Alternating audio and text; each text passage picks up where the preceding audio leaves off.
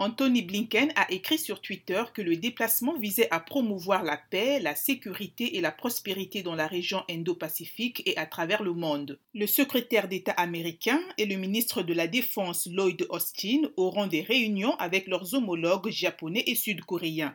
À Tokyo, M. Austin s'adressera aussi à des hommes d'affaires et des journalistes. Il soulignera le rôle d'une presse libre dans la promotion d'une bonne gouvernance et la défense de la démocratie. À Séoul, le ministre américain des Affaires étrangères parlera à des jeunes et à des journalistes. M. Blinken discutera également de la politique américaine vis-à-vis de la Corée du Nord. Ce premier voyage à l'étranger est destiné à consolider les alliances face à la Chine. Il entend réaffirmer l'engagement des États-Unis à renforcer nos alliances, a indiqué le porte-parole du département d'État Ned Price. Il se tiendra quelques jours après la tenue par le président américain Joe Biden d'un sommet virtuel avec les dirigeants du Japon, de l'Australie et de l'Inde.